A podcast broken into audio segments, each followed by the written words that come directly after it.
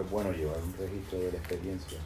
Les decía yo que trabajamos para la inmensa minoría, lo que decía Juan Ramón Jiménez.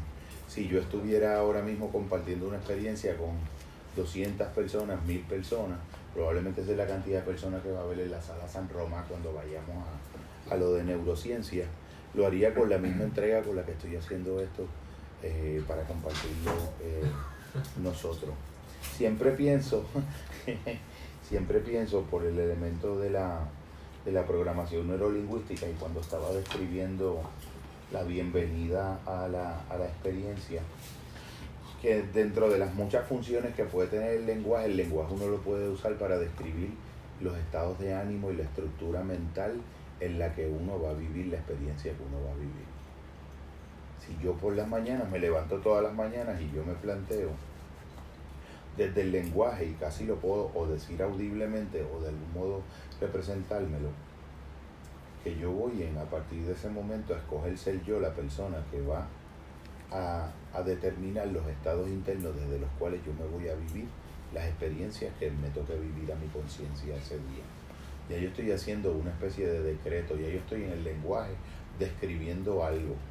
Tú sabes que los mapuches siempre decían que tú no podías tener la palabra enfermedad en un código lingüístico porque de algún modo a la que tú tuvieras la palabra enfermedad tú empezabas a darle vida a la cosa. Ese fundamento mágico que tiene la palabra de que al tú poder describir algo, tú de algún modo empiezas a hacer un poco neurológicamente y a hacer un poco fisiológicamente eso que tú has podido describir en el pensamiento. Si yo eh, pongo una música empoderante por la mañana que de algún modo genera un estado de ánimo y yo voy a hacer una imagen y hacer un apalabramiento interno, a la larga yo voy a estar que configurando mi propio universo emocional y de algún modo manufacturando, creando un estado emocional que previamente yo no tenía. Nosotros siempre vivimos pensando que las emociones es algo que a uno le sucede. Yo siempre digo que aquí venimos a aprender que las emociones es algo que uno la hace también. Tú puedes levantarte un día y sentir que la vida es una mierda y sentirte tremenda y profundamente descorazonado, desazonado y deprimido y de algún modo tú captas eso, observas tu emoción como algo externo y puedes participar en la reconfiguración de esa emoción, porque la emoción también es una decisión del pensamiento. Tiene esa parte interna que tú la sientes como en esa dialéctica que lo hemos hablado a veces, de que es algo que tú sientes de una manera, pero tú quisieras en ese momento como que sentirlo de otra. Y tú empiezas como un proceso de, de reacomodar esa emoción para convertirla en su opuesto, pero no es un reacomodo que es como que tú estás peleando con la emoción para forzosamente moverla hacia lo contrario, porque esa misma emoción es su contrario si tú sabes hacer la alquimia de eso. Pero esa alquimia empieza estructurando en tu pensamiento una descripción, que puede ser algo así como, siento una, eh, tú lo mencionas Matilde, en unos momentos dados tú le llamas extrañamiento, ciertos momentos que tú describes de tengo un, un sentido de extrañeza en algo, y tú te sientas a contemplar un poco esa extrañeza, a mirarla y esa extrañeza, si tú haces suficiente silencio, te empieza a decir de qué está hecho. Esta extrañeza es como que tristeza. Esta extrañeza es como que tristeza de nostalgia o esta extrañeza es como de tristeza de pérdida. Que hemos hablado, que lo estaba hablando yo hoy con unas participantes, la tristeza y la nostalgia cuando tú eres altamente sensitivo de decir el mundo se ha ido volviendo una caquita, se ha ido volviendo una mierda las relaciones de amistad son como comerse un limber. La gente violar un acuerdo es como si nada. La gente enamorar a otro y dejarlo de algún modo no correspondido es como si nada. Pasarte por alto las emociones de otro ser humano con tal de tener una gratificación es como si nada. Entonces no queremos vivir en ese mundo. Y como eso es lo que está abundando, el mundo del ghosting, el mundo del benching, pues nosotros tenemos que de algún modo construir experiencias comunitarias. El Buda lo hacía en la sanga también, donde construimos lo distinto. ¿Y cómo es que uno empieza a construir lo distinto? Pudiendo apalabrarlo, describiendo lo distinto, porque lo demás está manifestado por ahí, en las estupideces de los programas de televisión, en las estupideces de los programas de radio, en las frivolidades de la gente en Instagram. Tú tienes todos esos referentes, Y tú lo que haces es asentir y reproducir esa mediocridad y esa superficialidad. Nosotros estamos creando algo que es contracorriente. Porque aquí nosotros estamos, todos estamos aspirando a amar como la gente ya no ama. A vivirnos la amistad como la gente ya no se la vive. A, a querer usar el pensamiento incluso como ni, ni en la universidad ya se usa. Porque también en la universidad es ideológico y eso es como un tipo de religión también. La religión de estar en contra de los religiosos. Y entonces la religión de los religiosos es la religión de estar en contra de los científicos sigue siendo fundamentalismo, dogmatismo, este, una, un sentido de, de rigidez. que, que tú decías, ¿no? Nada que como que me da gracias porque lo veo. Todos los días. Es la experiencia diaria que tenemos todos. Pero yo quiero describir lo que yo voy a sentir. Yo creo que si yo le puedo poner nombre con exactitud y con minuciosidad a los sentimientos, yo quiero sentir un tipo de alegría que sea una experiencia que diariamente yo la pueda sentir y que no se agote, que no sea como el enamoramiento, que es un entusiasmo pasajero, sino más parecida a la emoción profunda y a la emoción que es como una decisión que tomo todos los días. Yo quiero vivir emociones que sean comprometidas. Yo quiero vivir emociones que sean basadas en una decisión que yo tomo y no un estado de ánimo que yo padezco.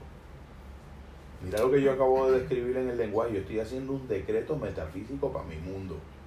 Cuando yo, lo, cuando yo lo puedo describir en palabras, ya yo empiezo a tener estructuras sinápticas de eso, esquemas sinápticos dentro del cerebro.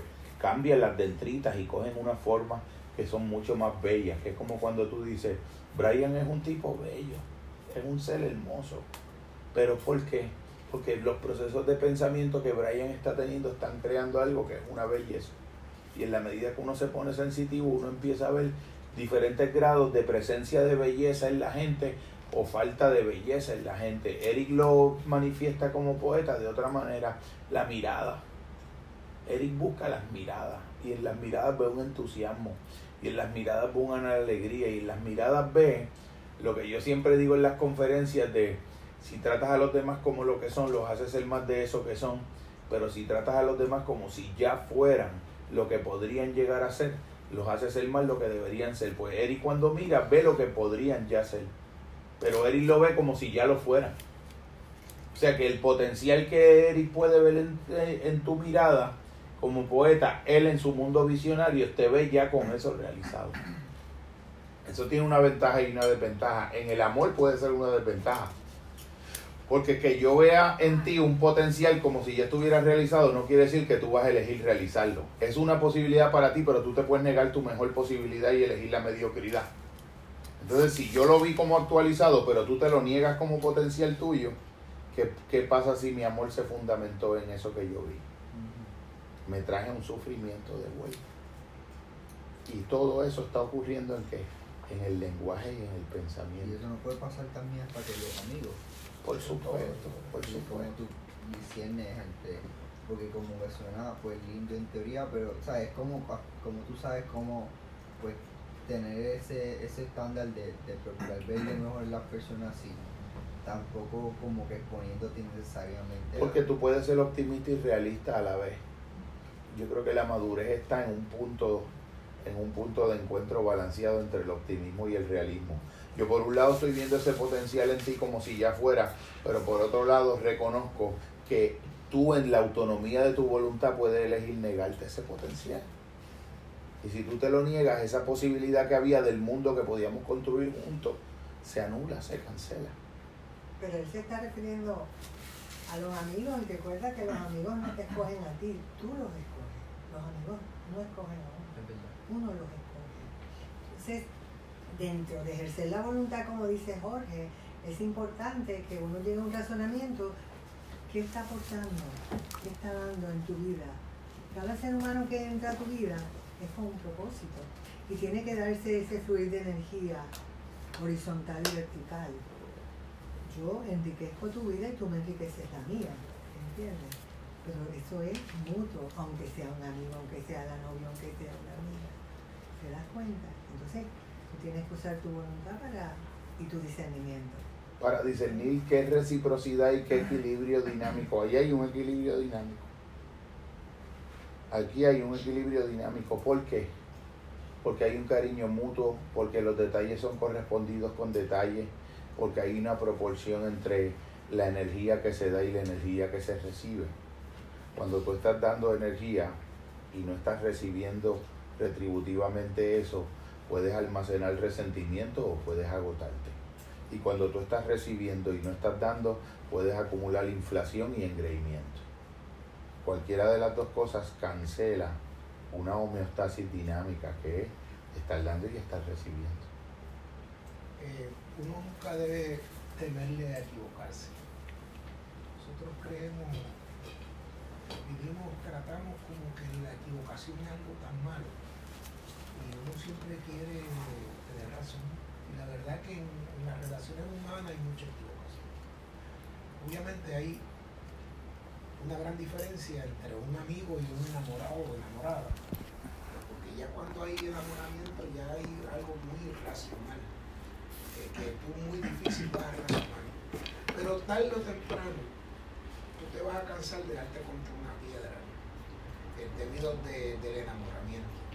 Eh, y la mejor forma, tanto para un amigo como para un enamorado o enamorado, es ver los frutos ver los hechos. La gente, eh, sobre todo estamos hablando de enamoramiento, incluso también de los amigos, porque hoy en día hay muchos juegos en las amistades, dicen una cosa pero hacen otra. Tú tarde o temprano los coges pifia. Lo que pasa cuando uno está enamorado pierde el planteamiento crítico, ¿verdad? Que como está enamorado y sigue dejando pasar. Pero poco a poco, eh, tú, uno se da cuenta, poco a poco hay otro elemento que me parece esencial, que es la valía que tú tienes de vivir. Vivimos en una sociedad que uno no ve su valía. Y cuando tú dices contra, es que yo, estoy dando cosas buenas, amigo o, amante. ¿Y qué pasa que no, no se me devuelve? O sea, es bien importante tener esa conciencia. No es tú sobreestimarte o subestimarte, es, es, darte cariño a tu corazón, o sea, que tú estés bien consciente de lo que tú eres, lo que tú estás dando. Esta es una sociedad que por desgracia uno no está muy consciente de eso porque vive muy rápido, vive en gamer. O uno no saca tiempo para eso, pero es esencial. Cuando uno, cuando ustedes que son personas sensibles se ven que son insensibles, bueno, hay que, hay que, hay que hay un poeta que decía, yo, yo, yo quiero, ¿cómo es? Yo tengo piel de cocodrilo, pero corazón de reinita. O sea, ese, ese balance, tú tienes una capacidad de aguante en la piel, pero a la misma vez no perder la sensibilidad. Ahí está el aprendizaje de toda la vida, no de un jadito, porque es que tú en cualquier error puedes irte por un lado para otro.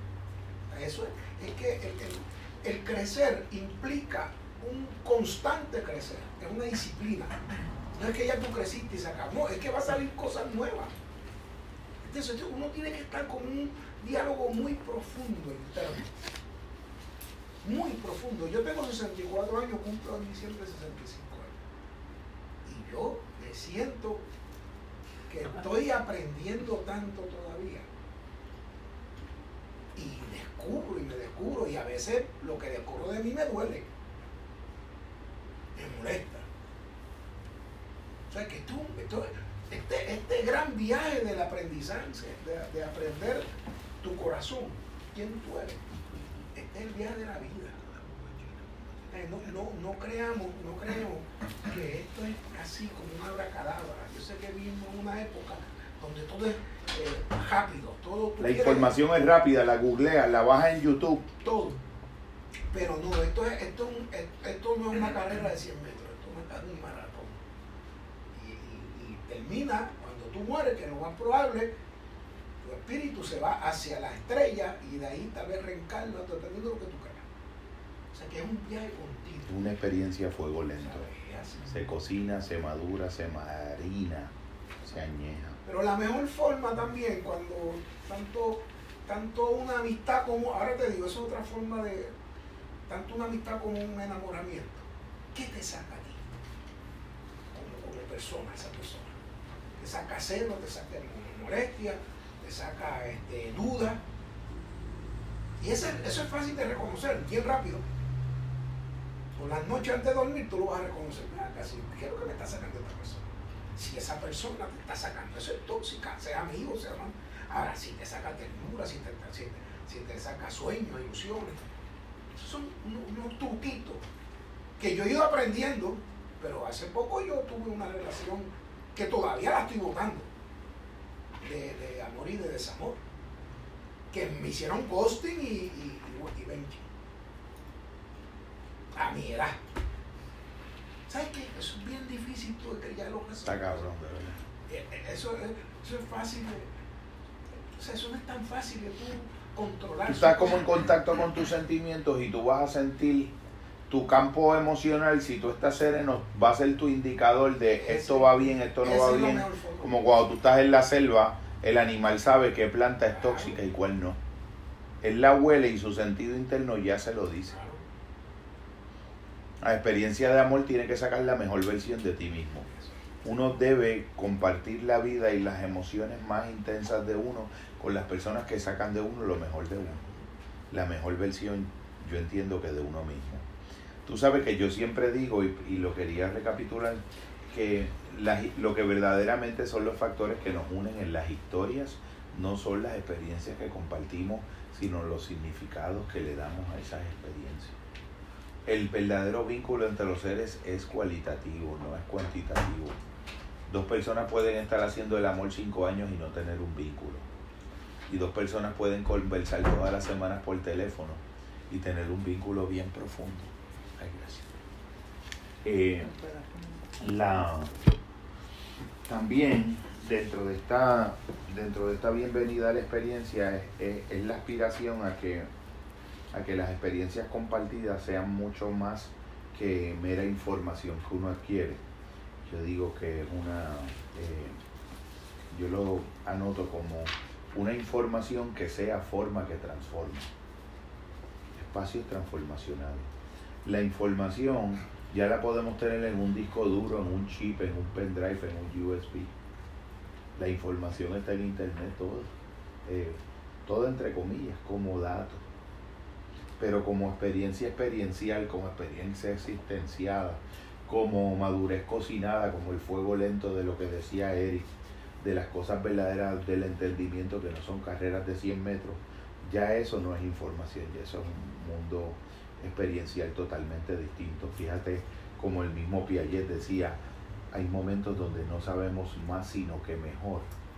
La vida es como un proceso de interiorizar aún más lo que ya tú has sabido desde siempre. Einstein lo decía de otra manera, el más genial de los científicos a duras penas tiene una o dos intuiciones geniales toda la vida a la que le consagra toda la vida y ve las implicaciones hasta las últimas consecuencias de eso. En el caso de él fue la teoría de la relatividad especial y la teoría de la relatividad general. Él entendía que todos sus 40, 50 años de itinerario científico eran la elaboración y el desarrollo continuo de dos pequeñas ideas esenciales que anidaron en el centro de su mente y que lo acompañaron. Tú me dices a mí eh, cuáles son las tuyas. las fundamentales mías son la recuperación en todo momento de, lo, de las funciones originarias y ancestrales de la palabra para ser un vehículo poético, un vehículo para poder crear realidades que llegan a estar si son creadas, pero que no le preexisten a la existencia de uno, sino que la propia existencia de uno las hace posible por mediación y conducto de la palabra. Quiere decir que mi pensamiento sobre la palabra y la función que tiene la palabra como portadora de la imagen en un proceso de sanación, en un proceso de desarrollo, es una visión premoderna. Mi visión del lenguaje es una visión anterior al de la ciencia. Se parece más a un primitivo, se parece más a la de un chamán, se parece muchísimo más a la de un poeta, es primo hermano de la gesta del poeta. Porque fíjate que es un trabajo en relación a una imagen, es un trabajo que siempre está siendo metafórico hay todo un caudal de conocimiento, uno maneja unos conceptos que forman parte del canon del conjunto de conceptos de los saberes de la época en la que uno está, porque hay que conversar con su tiempo, pero a la misma vez uno trae un, una resonancia de los antepasados, una resonancia de lo ancestral, del espíritu humano, que es muy anterior al telescopio de Galileo, al microscopio de Thomson y a las visiones de Copérnico. Son cosas verdaderamente multimilenarias que las llevamos dentro, incluso anteriores al desarrollo de la especie humana, porque llevamos como que de algún modo la sabiduría del universo y la podemos recuperar a través de nuestro hemisferio derecho en el mundo de la imagen, en el mundo de la metáfora, en el mundo del poema, en el mundo de la palabra sanadora, en el mundo de la hipnosis, que es una articulación enhebrada de todos esos potenciales humanos, que cuáles son. Es la cosa más sencilla del mundo. Es que cuando yo puedo consistentemente generar una representación interna de algo como imagen, mi sistema neurológico empieza a resonar. Todas mis interioridades, mis interioridades endocrinas, mis interioridades glandulares, mis interioridades sistémicas, mis interioridades circulatorias, mis interioridades neurohormonales, empiezan a resonar todas y cada una de ellas, lo que le llamaba eh, Pitágoras la música de las esferas, todo como producto de una imagen. Por ejemplo, la imagen de la sonrisa de un niño. El recuerdo de mi nene cuando venía en Pampel y yo estaba sentado mirando la montaña de la Universidad de Calle cuando era bibliotecario en Calle y me sentaba a hacer yoga y él venía en Pampel y se me sentaba en la falda y se ponía en yoga. Y yo lo puedo ver todavía. Yo lo veo, ese, en alguna dimensión del alma sigue siendo un niño con un pamper sentado haciendo la recuperación de una imagen. Esa es la eternidad que en la memoria de lo que ha sido amado se vive en el alma. Eso no es una cuestión científica. Yo no puedo sacarme la sangre y llevarla a un laboratorio clínico para que me demuestre si eso es cierto o no, ni siquiera un MRI funcional.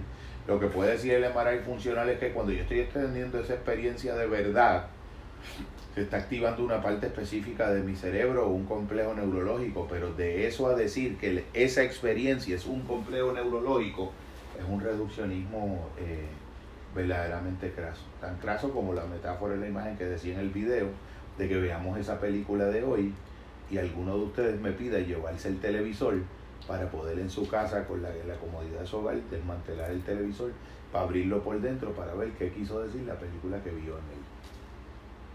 Esto es otro mundo. Incluye el cuerpo, incluye los hallazgos de la ciencia, pero esto es otra manera de ver las cosas. Es una manera fundamentalmente artística, es una manera fundamentalmente poética, donde la experiencia y el discurso de la verdad se, se demuestra por la propia fuerza de la experiencia, por la propia fuerza de la autenticidad y no por una demostración científica ni por una correlación de adecuación experimental entre un sujeto que mira y un objeto que es mirado, porque para empezar, en ningún aspecto de la realidad existe un objeto. Yo ver ese árbol como una cosa que no soy yo es una abstracción de mi mente. Ese árbol y yo somos lo mismo en un campo experiencial compartido. Pero después de 400 años entrenado para pensar que el pensamiento está dentro de mi cerebro, que eso no tiene pensamiento, por lo tanto yo puedo venir con un hacha mañana y, y picarle esos encantos como me salga del forro. Porque eso no es nada, yo sí soy algo. Lo sagrado está dentro de mí, el individuo, el que protege la constitución, imagínate. Pero el árbol no. El árbol es una cosa, yo soy una persona, pero el árbol no es una persona. El árbol es una cosa. Y si yo pienso que el árbol es un ser y tiene una vida y es algo que tiene un rasgo de lo sagrado compartido conmigo, eh, un racionalista diría, tú eres un animista. Tú todavía sigues pensando como si estuviéramos eh, en la selva del Amazonas. Pues mira, yo sigo pensando como si estuviéramos en la selva del Amazonas. Porque yo lloré cuando el huracán arrancó la mitad de ese árbol sentía que era como si alguien perdiera un brazo. Pero tan acostumbrado a ver que eso no es un carajo, eso es madera. Porque lo desacralicé. Ya lo sagrado soy yo. Entonces, matamos a los dioses, matamos el sentido de lo sagrado que tienen las cosas, y lo único que consideramos sagrado ni siquiera es al otro ser humano, es a la imagen más caricaturizante de nosotros mismos y más distorsionada y más ficticia que se llama el ego. Todas las religiones hablan de que el verdadero camino espiritual, menos algunas que son unas puras patologías, o las teologías estas de la prosperidad, que es la trascendencia del ego.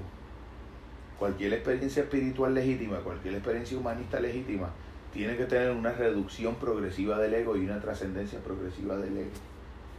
Yo, yo, yo, yo, lo que me complace a mí, lo que me gratifica a mí, lo que me llena a mí. Y al carajo el tú y mucho más el carajo el nosotros, que eso es una pérdida de tiempo. Y si no, te bloqueo. No estés en desacuerdo conmigo, dame like. No me digas algo del pelo como lo tengo así pintado, te bloqueo. No vas a existir en Instagram para mí. No vayas a desvanecerte y como el otro también está entrelazado en esa visión del ego, que existo si estoy en internet, existo si tengo tantos likes, yo escuché una directora del Instituto de Cultura de Puerto Rico que me dicen que cuando perdió el cargo, perdió unos cuantos, ya le estaban dando un promedio de unos miles de likes distintos y se deprimió.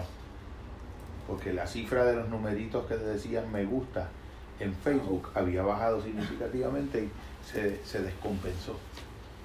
Porque ya su ego necesitaba esa validación. Lo grande que eres, lo maravilloso que eres. Un, un ente ficticio que se nutre de lo peor de nosotros mismos. Ustedes van a ver lo que representa el intento de, este individuo. Un cineforo no es un análisis clínico porque es una experiencia que de algún modo, como lo, lo, planteaba yo aquí, es una imagen que sale de la imagen y regresa a la imagen. Por lo regular, un proceso universitario, un proceso académico conceptual es una imagen y yo empezar a hacer toda una interpretación que de algún modo se pretenda explicativa y yo tuve la imagen y dije, ah, pues ya yo expliqué la imagen, ya la imagen no sirve. Tú tuviste un sueño donde un toro te estaba siguiendo y te iba a dar una cornada. Y te cogió por las nalgas, ta, y te corneó. Y entonces tú llegas acá y nosotros encontramos qué quiere decir ese toro y lo explicamos. Y ya el toro, como si se hubiese desaparecido y el toro se llevó el 99% de la información que tenía si lo dejabas como toro.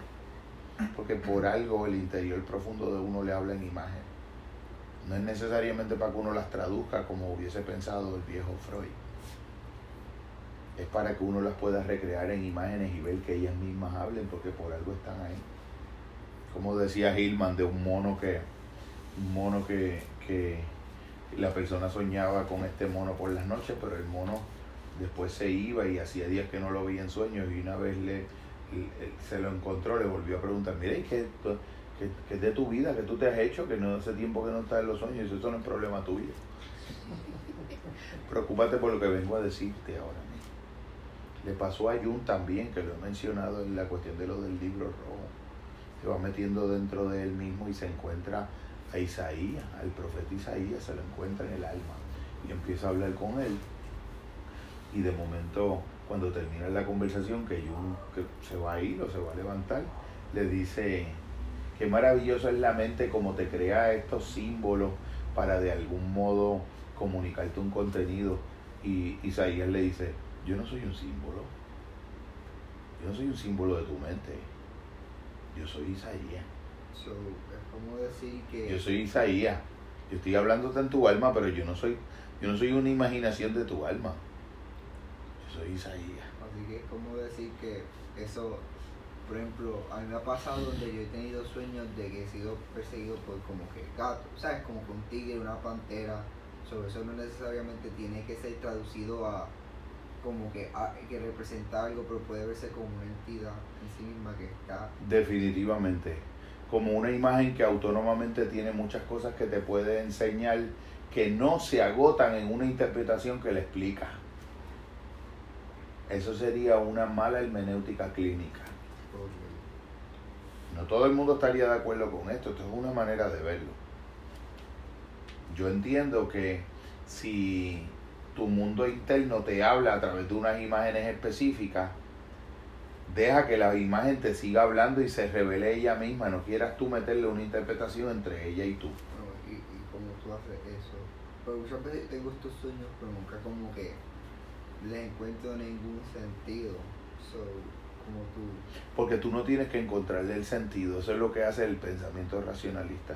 Tú tienes que dejar que ella te revele el sentido.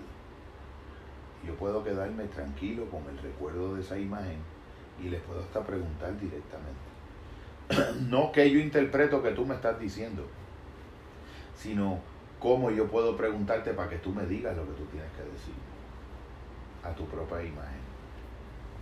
Es una manera muy distinta porque el racionalismo te dice, no, es, es que es un contenido conceptual racional que el cerebro te lo está diciendo en una imagen. Como decir, por ejemplo, que yo pueda explicar un poema. Lo más maravilloso de un poema es que por más explicaciones que tú las encuentres, nunca lo puedes explicar completamente. Porque si tú lo pudieras explicar completamente, tú leerías la explicación y no el poema yo, yo pienso que una buena interpretación de un poema tiene que ser esa interpretación misma, casi otro poema, no una interpretación. Y tú lo sabes, Eric, porque el mismo Pablo Neruda decía que los poetas más influyentes han sido los más influidos. Se han permitido ser penetrados por el modo en que se relacionó con su flujo imaginativo el alma de otro ser humano y en ese mismo proceso le dan una continuidad propia a esa experiencia.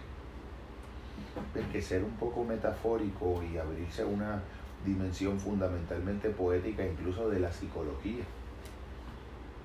Hay, hay autores como Hillman, por ejemplo, que es una, una poética de la psicología, pero basada en una poética del alma.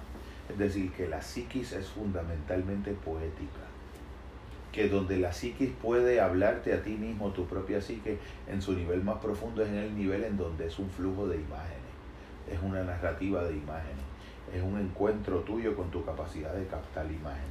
¿Tú querías compartir algo de eso, Eric?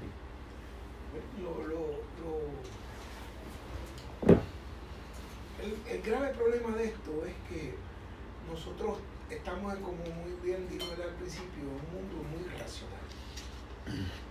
Y hay algo que es mucho más importante que lo, racional, que es la intuición, que es la corazonada. Fíjate, corazonada de corazón. Eh, ahí es donde podemos empezar a entendernos a. No es lo racional, porque nosotros no somos racionales, nosotros somos instintos, somos sueños, somos razón, claro, pero también somos instintos, sueños, somos deseos, somos 20.000 cosas. Y es, y es desde, la, desde la corazonada, de la intuición, donde tenemos que enfrentar la vida. No es desde los hechos concretos, porque él, él es la interpretación, como él también lo que tú le das a tu vida. ¿De dónde surge? ¿Por qué? Eh, ¿Qué me tocó vivir? ¿Cómo fue mi crianza? ¿Cómo fueron mis dolores? ¿Cómo yo los digerí? Todo eso está ahí hasta cuando llegas al viejo. Eso no se va. Eso se queda ahí hirviendo en la vida. Tú lo, pasas por el lado y por eso hace tu vida. Por eso está ahí el inconsciente. Yo me paso diciéndole a él que el inconsciente es un suero de la verdad. el, consciente no, el consciente, el consciente tú te imaginas y te siguen mintiendo a la medida de tu necesidad de cada momento. Pero el, el, inconsciente, no, el de ahí es que viene a veces que una ansiedad, que viene esta ansiedad, una melancolía. En el peor de los casos, un cáncer. En el peor de los casos. Es decir, hay algo que hay, adentro tú no tienes resuelto. Hay una mala experiencia que no te perdonaste o no perdonaste hay un coraje rancio, viejo, que está ahí, que tú haces la vida contigo, sigues viviendo, y que te casas, eh, convives, te desenamora, en fin, sigue en ese bólido que llamamos vida, pero eso está ahí, creciendo, creciendo para adentro. Y ahí es donde uno debe empezar ese, ese uno debe sacar una vez en el día. Consultar la almohada, es un buen, para consultar corazón a través de la almohada. Eso uno no tiene que hacer eso como un ejercicio vital y vitalicio de uno. Que es la única forma que tú tienes de aprenderte, aprenderte, no aprender, aprenderte. Eh, porque es, es la forma de... Pero para eso hace falta una honestidad, una valentía, porque la conciencia del ego nos dice, creamos, nosotros creamos nosotros mismos, nos hacemos a nuestra imagen y semejanza.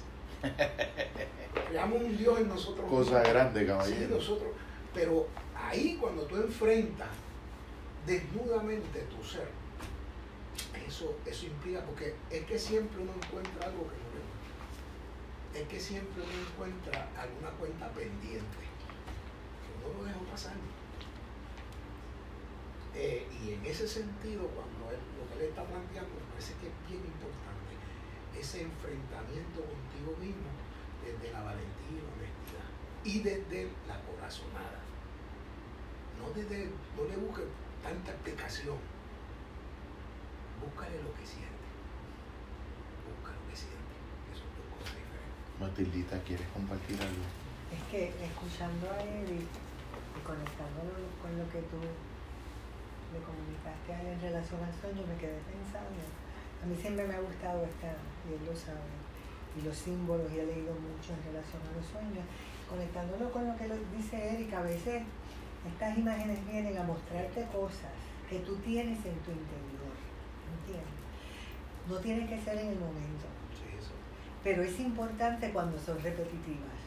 Ahí es donde hay que estar alerta. Porque se- si se repite la imagen, la misma imagen, con la misma sensación, lo que tú vas sintiendo cuando despiertas, empiezas conectando por ahí. Porque puede ser un suceso reciente como un suceso pasado, una incomodidad que sientes, miedos, angustias. ¿Entiendes? Si le fuéramos a dar emociones, ¿qué emoción tú sientes cuando despiertas? ¿Qué emoción te... ¿Cómo tú te sientes? ¿Cómo Sí. tú cuando recuerdas, la- cuando recuerdas la imagen? Eso es como si la imagen te hablara a ti, ¿verdad? Sí. ¿Ves? Por eso es que los sueños nunca se deben interpretar así, literal. jamás. El sueño te está mostrando algo de ti, de ti, Sí, porque de ti. bien raro, porque es como que yo, yo tengo, ¿sabes? Por decirlo así, ha sido narrativas que es como que alguien, yo se las cuento a la gente y muchas veces me dicen, tú como que no te metiste algo antes de dormir o algo así, porque son, ¿sabes? Cosas bien, bien al garete. Cuando alguien te hace ese comentario, este, lo que te está de- demostrando es que esa no era la persona para contarle ese Claro, sueño. la persona historia, por supuesto. La propia persona se está descartando. O la que te eso. dice, el león simboliza tal cosa, esto, no, no, tienes que ir a ti, a cómo tú te sientes. Conectarte con ese león y dejar que ese león te lleve a donde te tiene con- que llevar. Con esa sensación, con ese, porque a veces, ¿en qué momento te sentiste últimamente frágil? Una situación que provocó en ti miedo, Sí. ¿entiendes? Que puede ser una emoción hasta de coraje, que puede ser... Pero tú tienes que conectarte con eso que tú estás sintiendo, con esa emoción, para que entonces eso te diga a ti, ¿verdad? Yo voy estar bien alerta, bien alerta. Ese alertamiento es bien importante, porque ese alertamiento es lo único que va a abrir el canal en el cual tú puedes ver lo que esa imagen te está mostrando. Es como Porque si es repetitiva, es que es repetitiva, lo interesante es que es repetitiva. Te está hablando, te está diciendo que hay algo, que tú tienes que ver que hay algo que hay que sanar o que hay algo. Claro, si tú te sientes con esta sensación maravillosa de plenitud, no sientes miedo, no sientes ang- angustia, es diferente, pero si sientes otras cosas diferentes a esto, pues tienes que tener un poco de, de alertamiento, ¿entiendes? Como que uno va disminuyendo el ruido mental Ah, y va pudiendo escuchar mejor unos, unos sonidos, unas músicas más suaves que corren debajo de uno, que siempre están en uno. Y ahí es donde se esconde la verdadera verdad de uno. Lo que pasa es que te habla siempre, pero te habla suave. Si tú haces suficiente silencio, empiezas a escuchar como que un sonido que sale del mismo silencio y ese es el que te está diciendo la verdad y el que te está llevando a través de las imágenes a los entendimientos y a la integración de, tus partes. Yo voy a compartir un, pequeño... Es importante que él entienda que es a él, a quien le habla, porque la gente tiende a, cuando tú tienes una relación, por ejemplo, o tienes un sueño, y está bien cercano a alguien, lo ve como algo, una premonición, esto es para ti, no. El sueño siempre te habla a ti, es tu ser. Son tus ideas, correctas o incorrectas. Es tu conciencia, eres tú, es a ti, no es a nadie más. Definitivamente. Te iba a compartir un, un pequeño cuento que me parecía que era como lo que aquí llamamos una entrada, la metáfora para poder ya conversar y compartir la experiencia fílmica. Y se llama esta historia enfrentándose y trabando amistad con los propios fantasmas. ¿Te gusta lo de fantasmas? A menudo en la vida nos enfrentamos a fantasmas de diversos tipos. Puede haber personas, circunstancias o acontecimientos que preferiríamos que no existieran. Tal vez existen elementos de nuestro pasado que vuelven a rondarnos. Pueden ser circunstancias o poderes que percibimos fuera de nuestro control. Pero la cuestión no es si tropezamos o no con fantasmas. Lo importante es cómo nos enfrentamos a ellos cuando nos los encontramos. Hace mucho tiempo un cazador de monstruos aprendió a manejar estas fuerzas. Su padre había sido una deidad que quería librar al mundo de monstruos y consciente de que necesitaba un guerrero joven para llevar a cabo esta misión, vino a la tierra, se casó con una joven muchacha y se fue cuando ésta quedó embarazada. Nació un niño que con el tiempo creció y se hizo un hombre independiente. Su madre nunca le reveló la identidad de su padre, pese a los ruegos del muchacho, hasta que un día el joven decidió encontrar a su padre. Para buscarlo tuvo que emprender un peligroso viaje. En el camino se encontró con múltiples obstáculos y desafíos que pusieron a prueba su temple, consolidaron su determinación y realzaron su capacidad y su coraje. Tras emplear mucho tiempo y gracias a su decisión y a su suerte, finalmente llegó al palacio de su padre. Su padre estaba tan complacido de que su hijo asumiera la misión de liberar al mundo de monstruos que se presentó ante él con un arco y una flecha mágicos. Y así equipado, el joven guerrero partió con el fin de encontrar y exterminar a los monstruos que aterrorizaban a su gente. No había recorrido mucho camino cuando se encontró con el monstruo del hambre. Levantó el arco, preparó una flecha, apuntó al corazón del monstruo y disparó con bravura. Prepárate a morir, tú has causado el hambre entre los míos. La gente sufre y se siente mal. Te mataré y acabaré con el hambre. El monstruo lo miró a los ojos y le preguntó, ¿esto es realmente lo que quieres? Reconozco que provoco malestar entre tu gente, pero piensa en los beneficios que también les proporciono. Si no existiese el hambre, no querrán ir a cazar para proveerse de alimentos. Sin hambre se limitarán a quedarse sentados y morirían. Yo les proporciono el deseo de encontrar comida y de sobrevivir. En lugar de intentar destruirme, trata de averiguar de qué modo puedo ser útil. Deja de verme como un monstruo y observa cómo hago que la gente se sienta sana, contenta y feliz. El joven guerrero se dio cuenta de la verdad que había en las palabras del monstruo. Después de todo, quizás no fuera tan monstruoso, y el malestar que creaba tenía efectos beneficiosos. Por lo tanto, el joven perdonó la vida al monstruo, pensando que tal vez era más conveniente conseguir un acuerdo amistoso que eliminar esa poderosa fuerza. Más tarde se encontró con el monstruo del invierno, se trataba de un monstruo que sin duda debía ser eliminado. Por lo tanto, preparó el arco y las flechas. Tú traes frío y oscuridad a la vida de mi gente, le desafió. Tú nos haces tiritar y en ocasiones provocas temperaturas tan bajas que la gente muere. Te debo matar. Sí, replicó el monstruo del invierno. Lo que dices es correcto. Traigo el frío y la oscuridad a vuestras vidas, pero piensa lo mucho que me necesitáis. Proporciono el agua que llena vuestros ríos y para las cosechas y que sirve para que vivan los animales que cazáis. Preparo el terreno para la llegada de la cálida y bella primavera.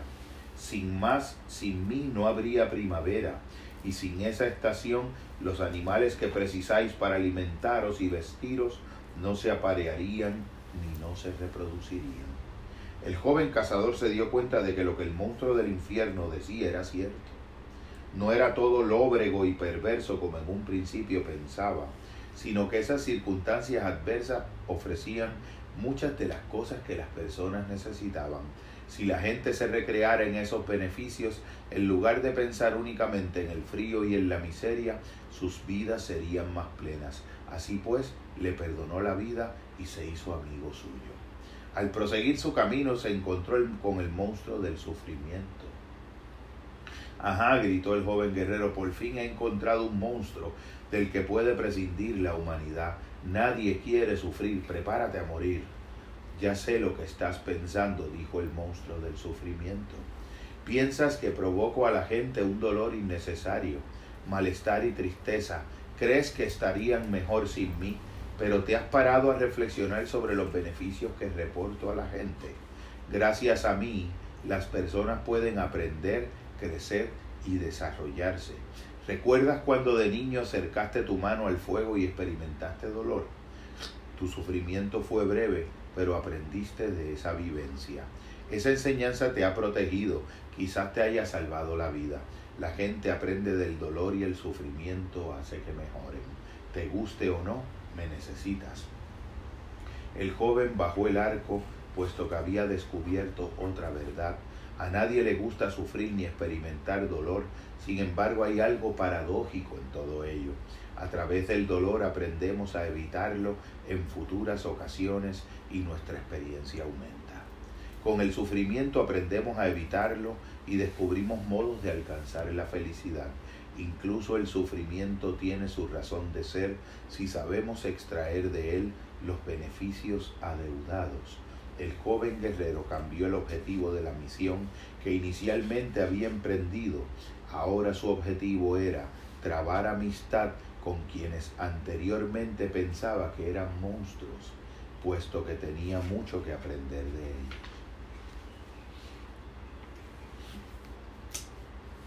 Yo hice unas anotaciones que siempre estos libros me gusta como darles crucifixión, cristiana sepultura. Y, puse, por contraintuitivo que parezca, el presente causa el pasado en un grado incluso mayor del que se asume que el pasado causa el presente. ¿Cuánto hemos narrado y de cuántas narrativas disponemos para explicar y demostrar cómo el pasado determina el presente y cuán poco hemos narrado y de cuántas narrativas hacen falta para explicar y demostrar cómo el presente modifica el pasado y nuestra experiencia de él. El pasado no es una sola cosa y puede ser experienciado de tantas múltiples maneras como tu nivel de desarrollo consciente presente te permita. Es tu presente y no tu pasado la fuente de los límites de lo que tu experiencia y sentido de lo que el pasado fue puede entender hoy. Esas fueron las notas que hace años hice.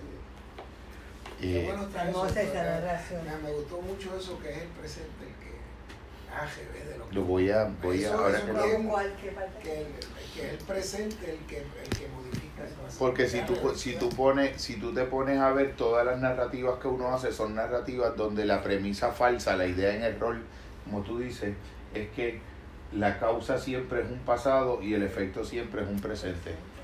Pero, ¿y si nos permitimos la narrativa de lo contrario al interior del alma? No es lo contrario hasta más cierto si nuestras narraciones pueden de algún modo construirse en esa otra dirección. Eso es la psicología. Si yo pensara que el pasado determina el presente y que por ende eso es lo mismo que decir que el presente también va a determinar el futuro o el pasado el futuro, ¿qué sentido tiene esto? Vámonos para la playa o vámonos para el punto. eso quería, fíjate yo, para que vayas subiendo la película. Al punto fried chicken. Ajá. Es que es una, Mira, un sitio el de pollo que hay por ahí. Y, y el punto es la, la farmacia que estábamos desesperados buscando el domingo, que estaba cerrada, el punto Santurce, que así es que se le dice.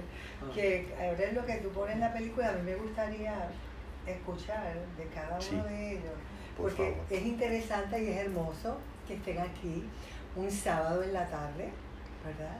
Pudiendo hacer otras actividades, ¿no? Con los jóvenes que son.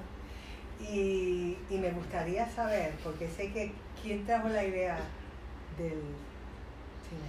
Y lo vamos a Entonces, organizar a mí me más gustaría, me gustaría, como preparación para ver la película, que yo trabajo con jóvenes y me encanta. Y entonces me gustaría saber, para esa preparación hacia la película, ¿qué ustedes esperan de esta reunión, de este cineforo, de este tete a tete, de este compartir?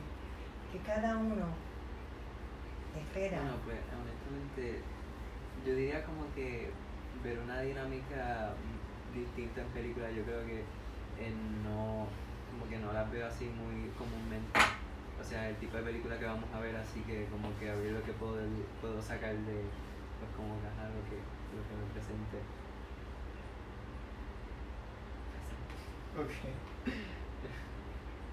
Eh, pues como ya estamos, este, ya pues sabemos que vamos a tener que pensar críticamente, vamos a estar más pendientes al- a, la, al- a la reflexión emocional que, debe- que puede haber en la película en nuestras vidas y mentalmente.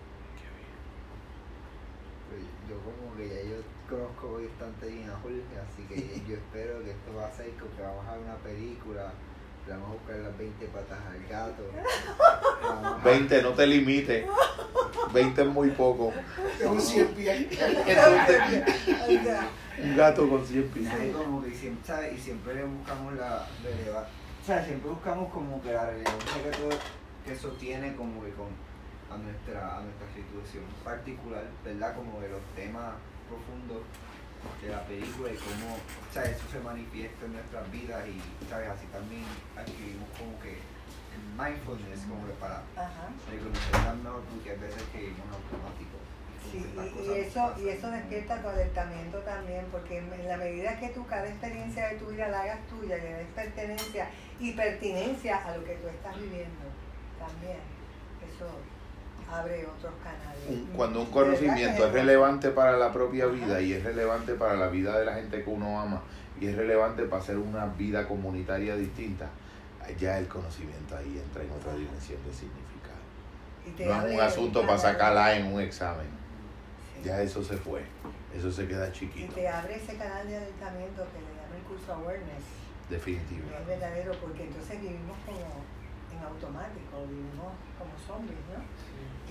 Entonces eso abre otros canales, otros canales, que te permiten entonces de verdad vivir en humanidad. Eso. ¿Tú querías decir algo? Vamos a comenzar con la película. Pero Eric, yo creo que Eric ya la había visto, o sea que pues puedo empezar. Edith la vio, sí, es que no sé, no encuentro los otros espejuelos, los otros. Como que me comenzar. aprieta, déjame ver si lo Es tiene. como una especie de documental. Ah, sí. Es un documental, Sí. no es una especie de... Un día me gustaría hacer esto otro, pero viendo la película de Taxi Drive. Vamos a ver otra, vamos a subir la dosis. Vamos a hacer uno todos los meses. Vamos a organizar y más, y más amplio. Una cosa, Me gustaría invitar a unos amigos también. sí, vamos a hacer algo clínico. Bravo. Empezó. About modulation. It seems to me that the Fast reverse times one. Play. Te va a encantar, Eric. come on over a minute. I just had some ideas that I've been thinking about for quite a while about modulation. It seems to me that there are different themes in life. And one of my main jobs, it seems to me, is to help through the mass media for children, to help children through some of the difficult modulations of life. Because it's easy, for instance, to go from C to F. There are some modulations that aren't so easy. For instance, to go from F to F sharp, you've got to weave through all sorts of things. And it seems to me if you've got somebody to help you as you weave, maybe this is just too philosophical. Maybe I'm trying to, to combine uh, things that, that can't be combined, but it makes sense to me. Yo lo adoro. Está fuera de liga. 14 years ago, a television program for children made its unauspicious debut on station WQED in Pittsburgh. Its host, Fred Rogers, an ordained minister with an abiding interest in children and an equally abiding belief that they deserve more from television.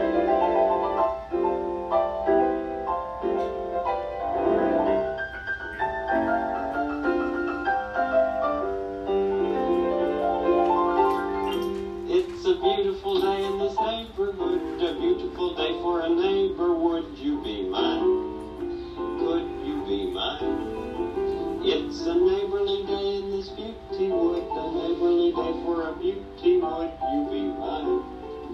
Could you be mine? I have always wanted to have a neighbor just like you. I've always wanted to live in a neighborhood with you. So let's make the most of this beautiful day. Since we're together, we might.